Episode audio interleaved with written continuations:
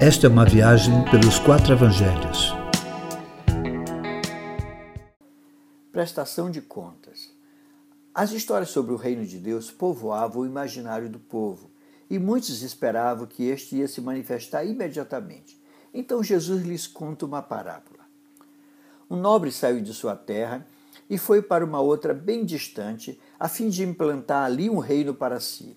Ao voltar para sua terra de origem, deixou dez súditos com recursos e os ordenou que vivesse ali nesse reino e ali negociasse com os recursos recebidos até a sua volta. No entanto, alguns dos que ali habitavam se rebelaram, não querendo se submeter à autoridade do reino. Aconteceu que o rei do reino volta e chama a todos que prestem contas do que recebeu para viver em seu reino. Querido, o reino de Deus é assim, o reino onde há prestação de contas. Não vivemos aqui sem que tenhamos um maior a quem prestemos conta do que recebemos nesta vida. O rei voltará para saber de nós o que fizemos com os resultados recebidos. Um dos servos, com a sua mina recebida, entregou ao rei dez outras novas minas. Foi chamado de servo bom e fiel e, como prêmio, recebeu autoridade sobre dez cidades. Outro que recebeu também uma mina gerou cinco novas minas. Foi chamado também de servo bom e fiel e recebeu autoridade sobre cinco cidades. No entanto, um que também recebera a sua mina, nada fizera com ela, apenas aguardara e foi devolvê-la ao rei. Ele julgara que o senhor era muito exigente e rigoroso e não cuidou para que sua mina gerasse algum recurso a mais. Por não fazer render nada com o que recebera, o que tinha lhe foi tirado e dado a quem tinha mais.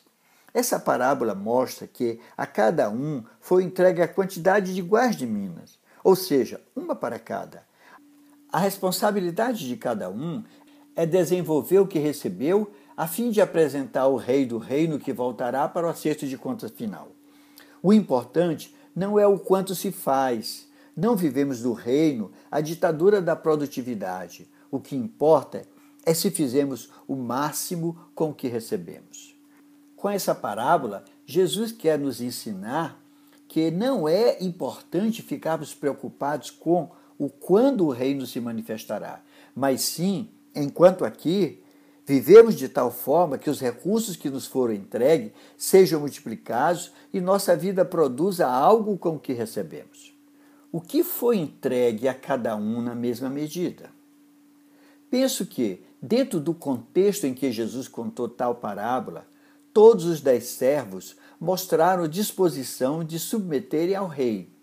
Ainda que um deles não tenha feito novas minas com a que recebeu, Apenas os que se rebelaram contra o reino é que tiveram suas vidas ceifadas pela desobediência. Fica claro, portanto, queridos, que o rei é rei sobre todos, inclusive sobre os que não se submetem, mas apenas os que submeteram à autoridade do reino e desenvolveram seus recursos receberão quanto da prestação de contas, a autoridade na vinda definitiva do reino. É desse jeito.